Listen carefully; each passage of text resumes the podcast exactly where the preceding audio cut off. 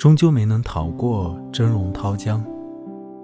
夜夜涨潮，卷出我斑驳的骨相。你扬起孤帆，触礁后破碎成海的偏旁，后来又被盛起，浇灌成岁月的灵光。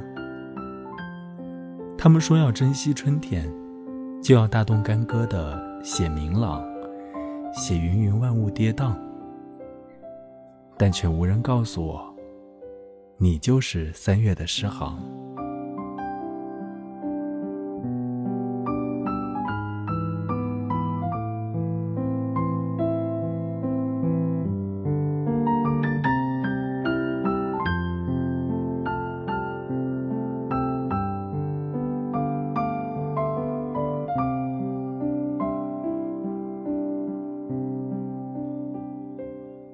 后来，我将绳色抛往窗外，身上最后一场大火也夭折于汪洋人海。